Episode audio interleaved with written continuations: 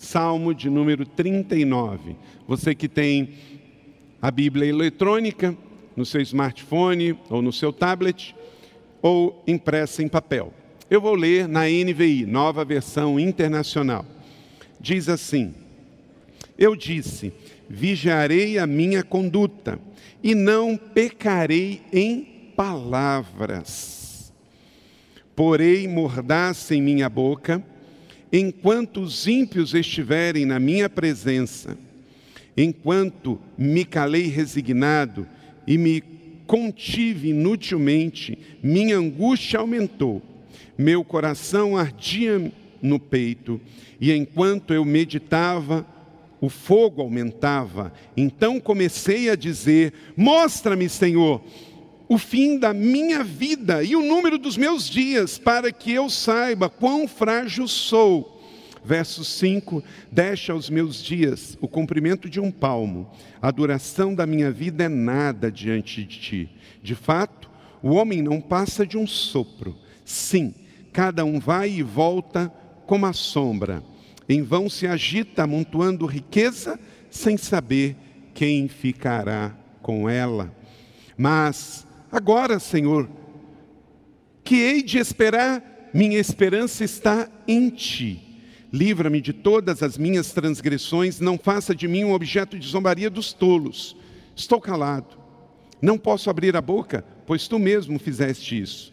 Afasta de mim o teu açoite, fui vencido pelo golpe da tua mão verso 11: Tu repreendes e disciplina o homem por causa do seu pecado, como traças destrói o que ele mais valoriza. De fato, o homem não passa de um sopro. Ouve a minha oração, Senhor, escuta o meu grito de socorro. Não sejas indiferente ao meu lamento, pois sou um estrangeiro para ti, como foram todos os meus antepassados. Desvia de mim os teus olhos para que eu volte a ter alegria antes que eu me vá e deixe de existir. Amém? Que o Senhor aplique esta palavra no meu e no seu coração e produza frutos a cem por um. Já introduzimos a mensagem desta noite com o testemunho da Sônia Niara, tão forte, tão encorajador, com a música especial aqui do nosso coro e orquestra, ser forte e corajoso. Eu não sei se você sabe, mas há na Bíblia 375 vezes a expressão não temas. Ora, 365 dias, então uma bela coincidência, não é? 365 vezes, Deus dizendo para você, quer dizer, um dia em todos os dias do ano filho, filha, não temas. E por que isso? Porque o nosso Deus sabe que a vida na terra não é fácil. O nosso Deus viveu aqui entre nós através do seu filho encarnado. E não é fácil a vida na terra. É difícil, porque aonde habita o pecado, há uma militância o tempo todo para a dor, a tristeza e a perda, onde o diabo está solto para agir. Então não é fácil a vida na terra, porque a nossa carne não melhora e porque o mundo jaz no maligno. E por isso, Deus nos deu o seu espírito. E ele deu o nome do seu espírito de o consolador. Para que serve um consolador? Para consolar. Ora, se Deus nos dá um espírito, ele mora dentro de nós, e esse espírito tem o nome de O Consolador, é para nos consolar na hora da tristeza, do luto, da perda, da doença, da adversidade, na hora da crise. Porque, com relação à crise, ela faz parte da vida na terra. Onde há pessoas, a crise está presente. E por isso, Deus colocou no meu coração hoje: atravesse as crises da sua vida. É o tema da mensagem de hoje. Atravesse as crises da sua vida. Porque viver é estar sujeito à crise. Quer ver? Vou perguntar neste auditório aqui. Quantas pessoas que estão aqui nesta noite, na galeria, aqui embaixo, já atravessaram alguma crise na sua vida. Você teve uma crise financeira, você teve uma crise pessoal, entrou em depressão, atravessou uma crise conjugal, atravessou uma crise familiar com seus filhos ou com seus pais, ou você atravessou uma crise existencial, ou você atravessou uma crise financeira, ou a crise do luto, mas hoje você venceu, você está bem. A crise é passado, você passou pela crise, mas você venceu. Levanta sua mão. Quem já atravessou uma crise? Aleluia. Então, olha só quantas pessoas levantaram a mão dizendo: atravessei uma crise, venci uma crise, superei uma crise. Mas há um outro grupo de pessoas.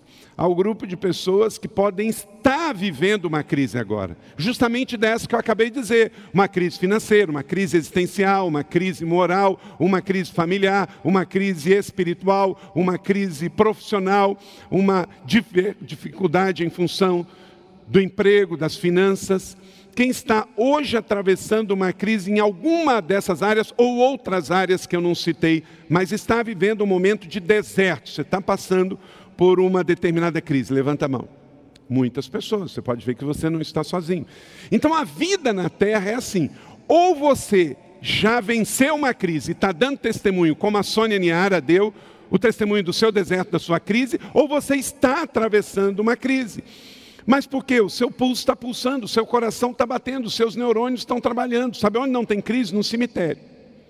Na crise tem um problema para a eternidade, ou tem uma na morte tem um problema para a eternidade, ou tem uma solução para a eternidade. Mas lá não tem os problemas da terra. Acabou. Mas você não está no cemitério, você está vivo. Você vai enfrentar amanhã sua segunda-feira. Você vai para o trabalho, você vai para a escola, você vai para a universidade, você vai viajar, você vai ficar em casa, você vai comprar, você vai vender, você está vivo. Então, olha para cá, a crise não pode te definir. Você não é sua crise. Você não é o momento que você está passando. Há algo maior, há algo maior. Você não pode parar em meio a uma crise pessoal. Eu ilustrei a mensagem de hoje, está aí no seu esboço, com uma chave. Quando você enfia uma chave, talvez por enfiar forte demais e tentar rodar, ela pode quebrar, ou por ser uma chave de material feito de baixa qualidade. Mas isso já aconteceu comigo, pode ter acontecido com você. É muito ruim. Agora, eu só posso entrar pela porta se eu não desistir.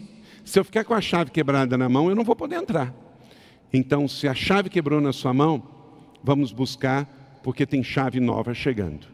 O que você não pode é desistir porque a chave quebrou. Você não pode desistir porque o imprevisto aconteceu. Como eu disse, a sua identidade não é sua crise, sua dor, sua perda, sua tristeza não é sua identidade. Então, como viver esse momento? Uma coisa que é importante, e eu quero que você guarde isso no seu coração: o que está ruim pode melhorar. Amém ou não amém? Amém. Mas, conforme sua atitude, tudo que estiver ruim pode ficar pior. Pode ficar pior. Então, o que está ruim, graças a Deus, boas notícias, pode melhorar. Mas muito cuidado. Se a sua atitude for ruim, o que está ruim pode ficar ainda pior.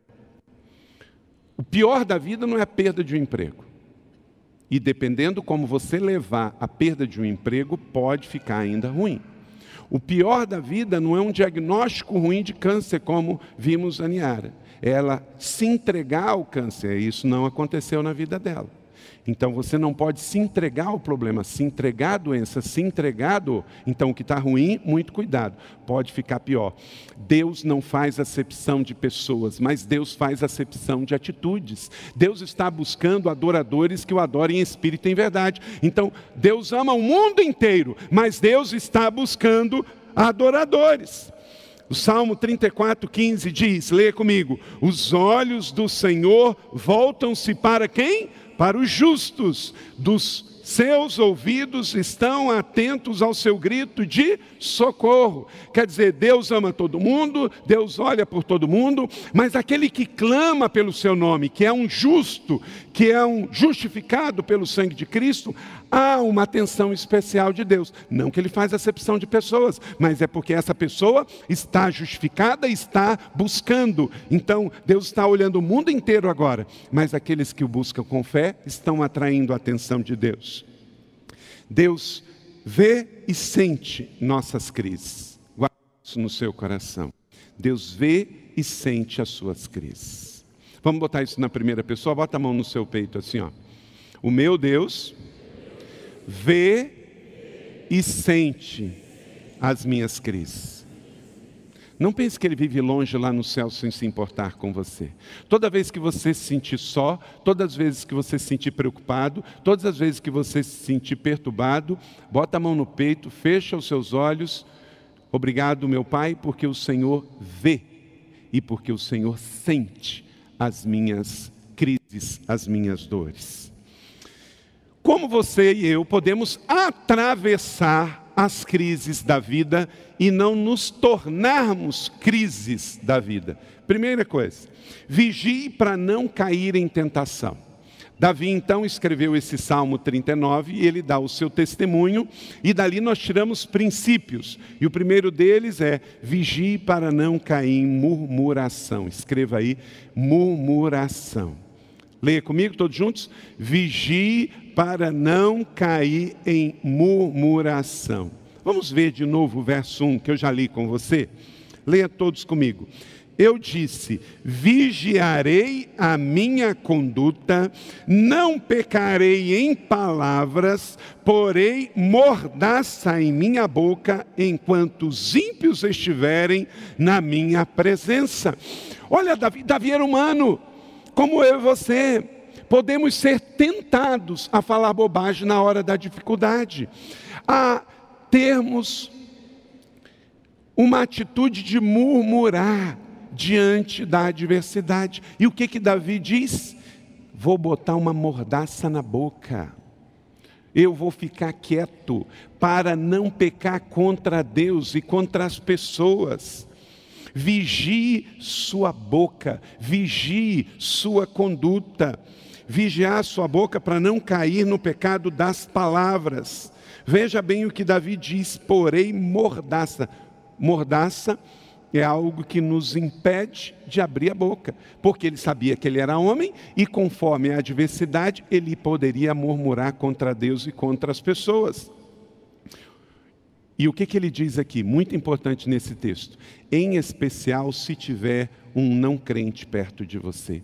Gente, o mau testemunho de crentes que falam bobagem, que murmuram demais no seu ambiente de trabalho, está detonando o Evangelho de Jesus. Ele diz: Porei mordaça na minha boca para não falar bobagem diante do inimigo no meu momento de adversidade diz aqui. Então, no seu momento de crise, a primeira coisa que você tem que ver é quem que está perto de você, para você não falar algo que venha servir de pedra de tropeço, para amanhã aquela pessoa vir crer no Evangelho de Jesus. A sua crise não é a crise do outro. Então, muito cuidado. E eu tenho visto que até pastores têm caído nisso. Hoje, com a internet e o YouTube, tem pastores que tudo que eles deviam estar fazendo era ficar com a mordaça na boca, mas estão pregando, pregando fruto de azedume, estão passando a sua crise para os outros. Tem gente que acorda de manhã, toma mamadeira de vinagre, fica azedo o dia inteiro, amargo, e vai pregar no YouTube os seus azedumes. Colocando, ele tem um problema com alguém, aí já passa e generaliza. Ele teve problema com uma igreja, já generaliza com todo mundo. Então, o que Davi está dizendo, na hora da crise, cuidado para não murmurar contra Deus e contra as pessoas. Se você não tem nada para falar que edifica, fica calado, fecha a sua boca. Como a gente diz no bom português, fecha a matraca. Fecha a matraca.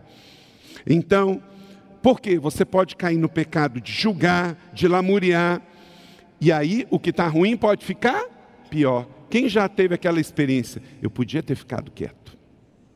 Eu podia ter ficado quieto. Olha para cá. Nós somos senhores das palavras que nós pronunciamos, mas somos escravos das que deixamos escapar. Peixe morre pela boca. Então, cuidado. Como dizia aquele programa humorístico, só abra a boca se você tiver certeza. E olhe lá da certeza, não é? Então, quando passamos por problemas e dificuldade, a nossa tendência humana e natural é lamentar, reclamar, entrar no descontrole, choramingarmos, o chamado mimimi. Na internet hoje é um negócio de mimimi. Querido, o muro das lamentações fica em Jerusalém, não é na sua rede social. Pare de ficar de mimimi, pare de ficar lamuriando, pare de ficar reclamando, porque senão a sua crise não vai diminuir, a sua crise vai aumentar, ela vai passar para outras pessoas, porque crise pessoal não trabalhada, ela contamina o ambiente, ela contamina outras pessoas.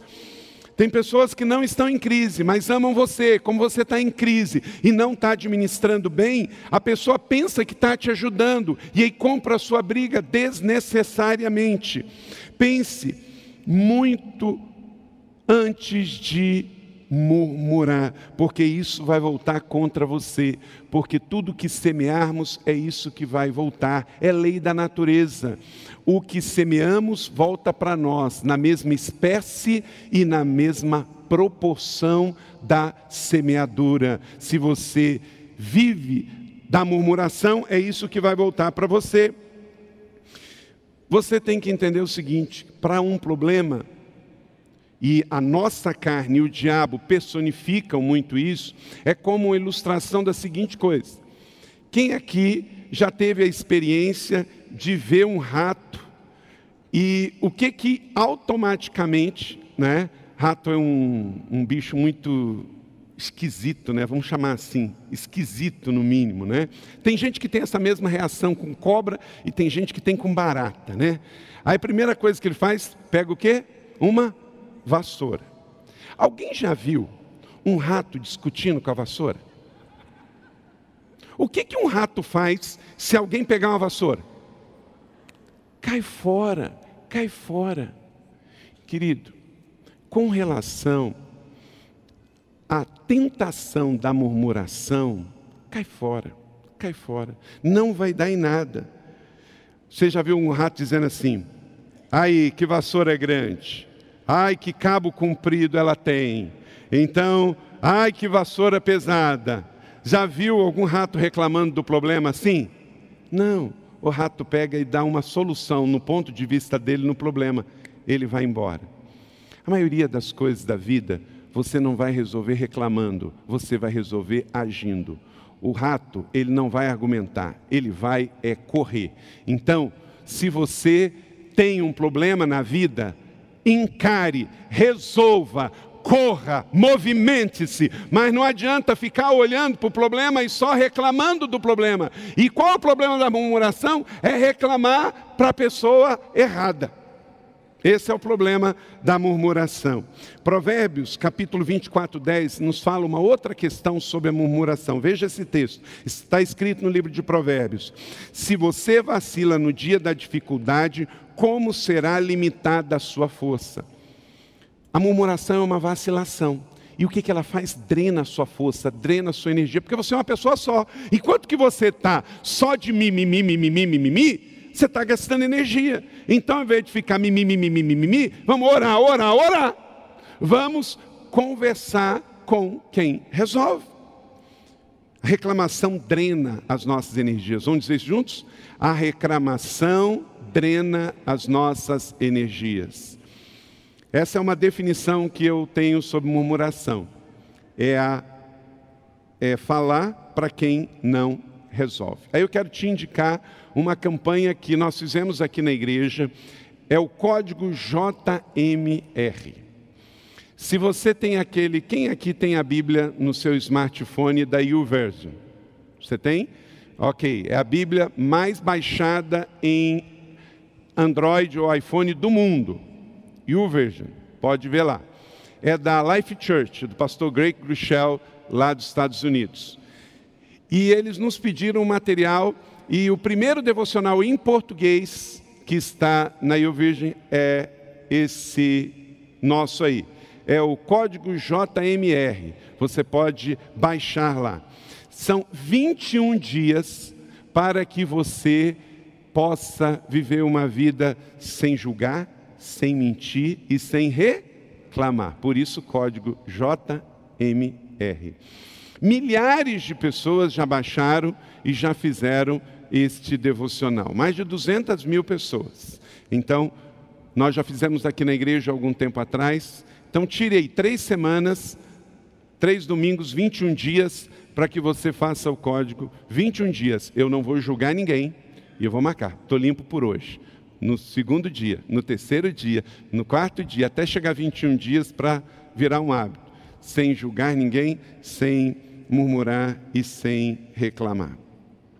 Então, qual é a primeira coisa? Vigie para não cair na murmuração. Cuidado, o diabo quer tentar você para você viver murmurando, drenando as suas energias, reclamando para quem não resolve e nada vai se resolver na sua vida. Saia da crise, pare de murmurar. Segundo princípio, cuide para não interiorizar a sua indignação é um outro efeito do lado oposto. Você não pode falar de qualquer maneira e para qualquer pessoa, mas também não pode se calar, guardar aquilo para dentro de você. Verso de número 2 do Salmo 39, leia comigo. Enquanto me calei resignado e me contive inutilmente, minha angústia o quê? Aumentou. Você também não pode guardar. É o outro oposto. A depressão vem de sentimentos guardados que explodem por dentro.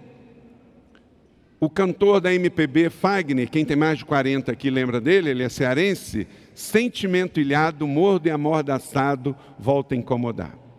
Você não pode guardar, porque senão vai explodir dentro de você. Tem gente que infarta, Guarda problema, guarda problema, guarda problema, não conversa com ninguém, só vai interiorando, chora por dentro, guarda sentimentos, ressentimentos e não conversa com ninguém, não fala com ninguém, não conversa com Deus, não ora para Deus. Aí vem a depressão, que são esses sentimentos não colocados para fora, para a pessoa certa e na hora certa. Se você se fechar para um problema, não vai resolver o problema. Pelo contrário, vai piorar. Ficar quieto não vai resolver, porque a tendência de quem fica quieto é se isolar. E daqui a pouco fala, mas ninguém me entende, ninguém me ouve, porque você não está buscando ajuda. Só vai aumentar a sua dor e o seu problema, consequentemente a sua crise vai aumentar. Os maus pensamentos vêm pelas bocas fechadas para as pessoas certas. Uma frase aí para sua rede social e para o seu coração. Os maus pensamentos vêm das bocas fechadas para as pessoas certas. Terceiro, conte para Deus suas dores e temores. Aí sim, você não pode murmurar porque é falar para quem não pode resolver. Você não pode ficar quieto interiorizando tudo. Você tem que falar primeiro para quem resolve, que é Deus, você tem que abrir o coração. Veja o que Davi diz, verso de número 3 e 4. Meu coração ardia no meu peito, enquanto eu meditava, o fogo aumentava. Então diz o texto, aí eu comecei a conversar, ele diz: Mostra-me, Senhor, o fim da minha vida. Ele começa a abrir o seu coração para Deus. O que, que ele queria? Senhor, lembra a minha carne? Que eu vou passar. Lembra a minha carne? Eu estou aqui ressentido, eu estou magoado, eu estou bravo, mas minha vida vai passar. Senhor, mostra para a minha vida que eu não preciso ficar magoado com coisa pouca. A minha vida vai passar, a minha vida é um sopro, a minha vida é breve, curta, temporária e passageira. Olha para cá, a sua vida na terra é uma pré-escola. A sua vida na terra é um ensaio. A sua vida na terra é breve, curta, temporária e passageira. Você só está no teste. A vida eterna é que vem depois, ou longe de Deus ou com Deus. Então, avalie bem quais são as brigas que você vai comprar.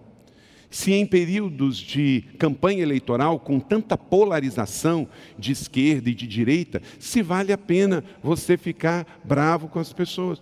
Por exemplo, eu, quem me segue nas minhas redes pessoais sabe, eu optei por seguir o que Jesus falou. Jesus falou para a gente jogar a rede do lado direito. Então é, é para ali que eu ando jogando minha rede, né? Se você quer jogar do lado esquerdo, o problema é seu, né? Mas eu fico mais como Jesus fala, porque ali a gente pega mais peixe, né? Mas você não pode brigar comigo porque eu escolhi o lado direito. E eu também, nós podemos conversar e podemos até discordar.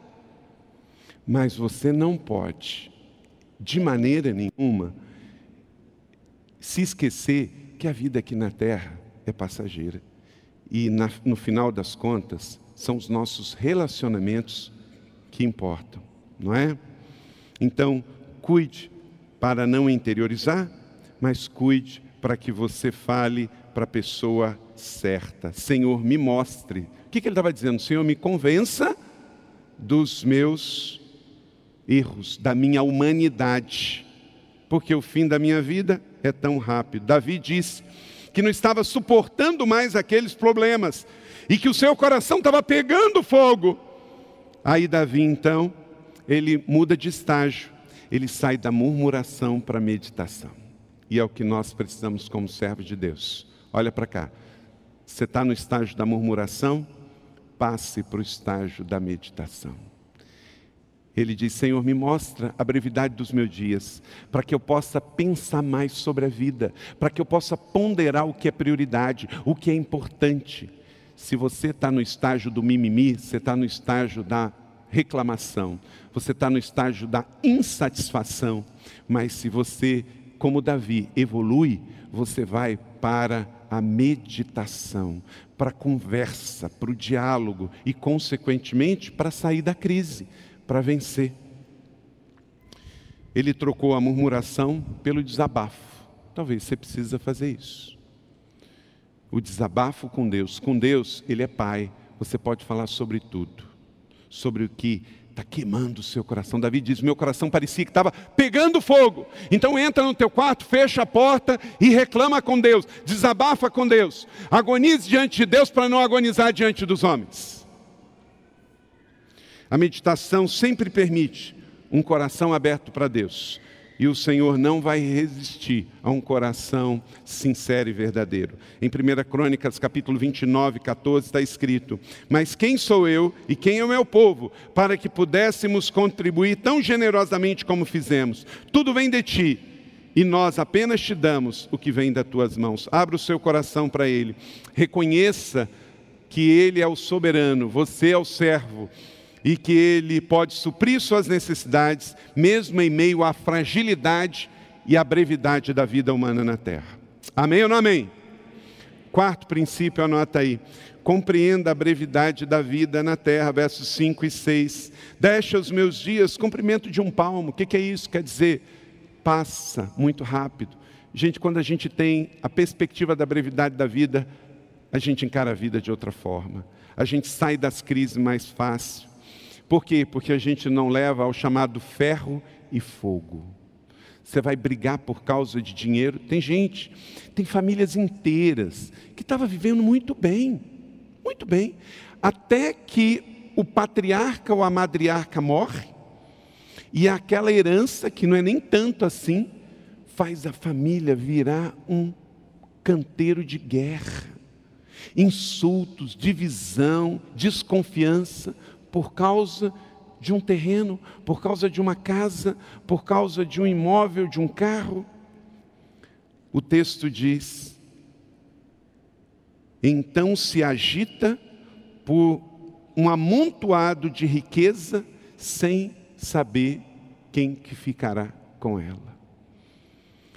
Gente, é impressionante.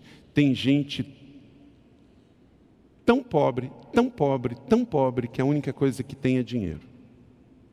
Ele não tem alegria, ele não tem paz, ele não tem relacionamentos verdadeiros, porque tudo junto em ter do dinheiro. Então ele não sabe nem que relacionamentos ele tem. Eu, esses dias eu estava vendo a atitude de um homem com uns 86 anos de idade e extremamente avarento. Gente, uma pessoa com 86 anos de idade pensa que vai fazer com dinheiro daqui a 10 anos? Eu estou sendo generoso, né? Não, sabe, sabe qual é o problema? Passou 86 anos na terra e não entendeu o sentido de estar na terra. Você não tem que desperdiçar dinheiro, mas você não pode servir ao dinheiro, porque o dinheiro pode virar uma potestade e uma tempestade, uma potestade que ao invés de você adorar a Deus, você vai adorar o seu dinheiro.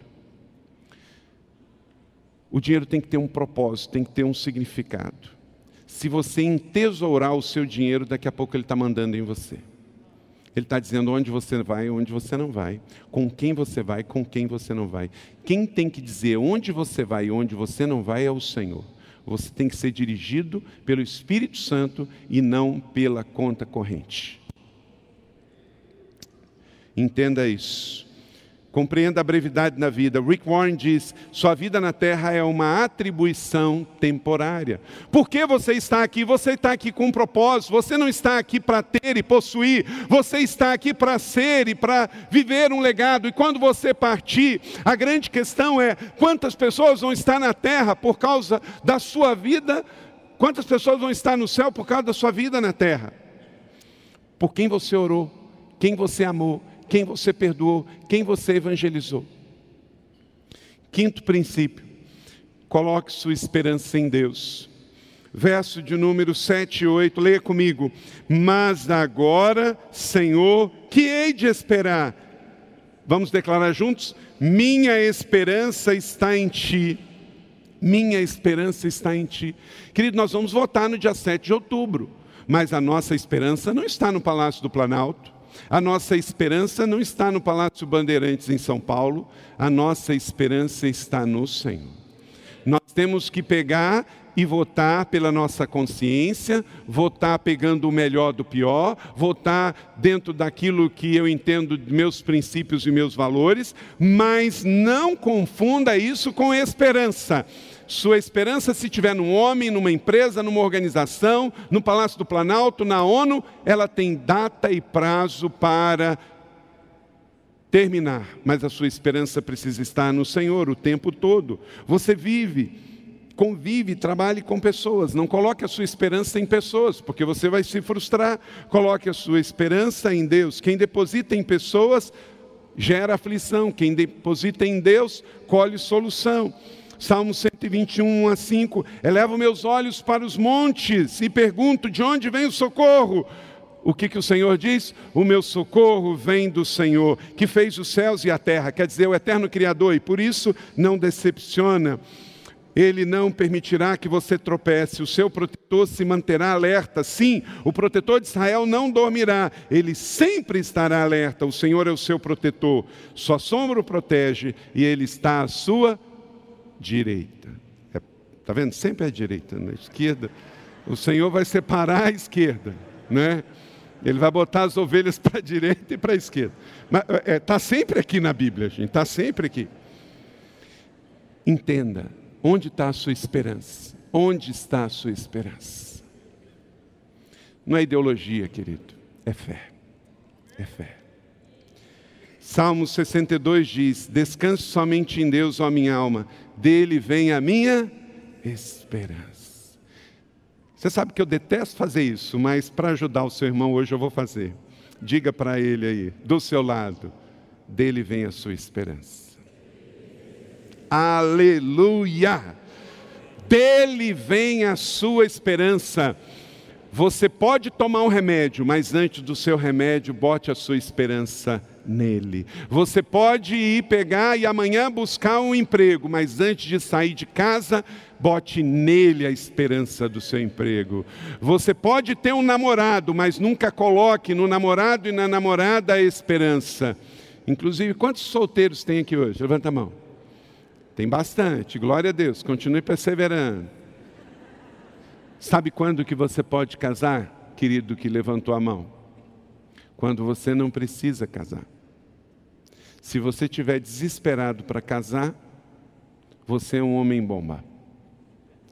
E pode gerar uma vítima e pode se tornar uma vítima. Quando você bota a sua esperança no Senhor, nele você está focado, nele você está abastecido, nele você está pleno, nele você está cheio, aí você pode buscar uma namorada, buscar um namorado, porque na hora que aparecer o pretendente, você vai saber se é para você ou não. Quem está desesperado para casar, pega, traça o primeiro que aparece, a primeira que aparece. E nem tudo que é bom é bom para você. Tá? Porque eu sei que você é um homem de Deus, uma mulher de Deus, está aqui na igreja da cidade nesta noite. Só o fato de estar tá aqui, estar tá buscando Jesus, e você está solteiro e levantou a mão, você não vai buscar tranqueira na sua vida. Amém ou não amém? Isso é óbvio, eu sei que você não vai buscar tranqueira né? Você vai buscar uma pessoa de Deus para você. Mas quem diz que tudo é, que é bom é bom para você? Pode ser que ele seja um homem bom, uma mulher boa, mas não é o plano perfeito de Deus para você. E você só tem condição de discernir quando você não precisa, porque só os satisfeitos são seletivos. Só quem está pleno em Jesus pode escolher dizer: Você é bom, mas não é bom para mim. Você é legal, mas não é o plano de Deus para a minha vida. Ok? Então, pega essa daí, meu irmão minha irmã, para que você acerte em cheio e não jogue com a sua única vida, porque Deus não joga dados. Então, você precisa casar para cumprir os propósitos de Deus e não para ser feliz, porque não tem um texto na Bíblia Sagrada que diz que o propósito de Deus para a sua vida é ser feliz. O propósito de Deus para a sua vida é cumprir o propósito de Deus na terra. Amém? Sexto e último, clame a Deus por renovo de alegria. Para você vencer a crise, para você atravessar as crises desta vida, para que elas sejam parte do seu passado, elas não definam a sua identidade, a sua filiação, a sua vida. Você precisa clamar a Deus como Davi: Senhor, renove a minha alegria. Verso 12, verso 13. Ouve a minha oração, Senhor, escuta o meu grito de socorro. Não fique indiferente ao meu lamento para que eu volte a ter a alegria. Alegria é mais do que felicidade. Alegria é um fruto do Espírito e precisamos dela. Uma das coisas lindas do testemunho da Niara é o sorriso dela, é a escolha dela de ser feliz. A esposa do pastor Rick Warren, a Kay Warren, ela teve um câncer. Ela teve uma nora que teve um câncer, inclusive externo aqui no pescoço, que parecia uma laranja. Depois ela passou pela dor de ter um filho que se suicidou com problemas mentais. Ela deu testemunho para nós, ela disse: O que, que eu faço? Eu atravesso um câncer, minha nora atravessa um câncer, meu filho se suicida. Eu podia escolher isolar e eu podia escolher a dor e me esconder na dor. Mas ela escreveu um livro, inclusive tem em português. Eu escolho a alegria. Escolha alegria. O mundo vai ter gente que vai jogar a dor em você, mas escolha a alegria. Talvez o seu casamento não esteja bem, escolha a alegria. Talvez o seu ambiente de trabalho não é bom, escolha a alegria. Peça, Senhor, renove. Eu quero voltar a ser alegre. Quando eu me casei, eu era alegre. Aí agora eu não sou mais alegre. Peça a Deus um batismo de alegria, um renovo de alegria. Ria de si mesmo. Ria de si mesmo. Você quer mudar o corte do seu cabelo? Mude. Você quer fazer uma esticadinha? Faz. Você quer pintar o seu cabelo? Pinte. Não é pecado, não. Faça tudo com equilíbrio também, né? Tem gente que está com 90 anos que já não abre mais a boca, aí fica meio ruim. Né? mas dar umas puxadinhas, tirar umas pálpebrazinhas, né? Não é pecado, não. Pecado é falar mal da vida dos outros. né? Se amar, se cuidar, não tem nenhum problema. Gente, muita religiosidade, não pode isso, não pode aquilo, aquilo outro, né? Isso é coisa de religião. Deus quer desenvolver um relacionamento pessoal de amor com Ele. O que Ele quer é que tudo você conte para Ele. Ah, Senhor, vou pintar o cabelo, o que, que o senhor acha? Deus quer, ué. Porque Ele escolheu você como filho, Ele é um pai. E é uma coisa que o pai pode, o filho pode ser grande que for.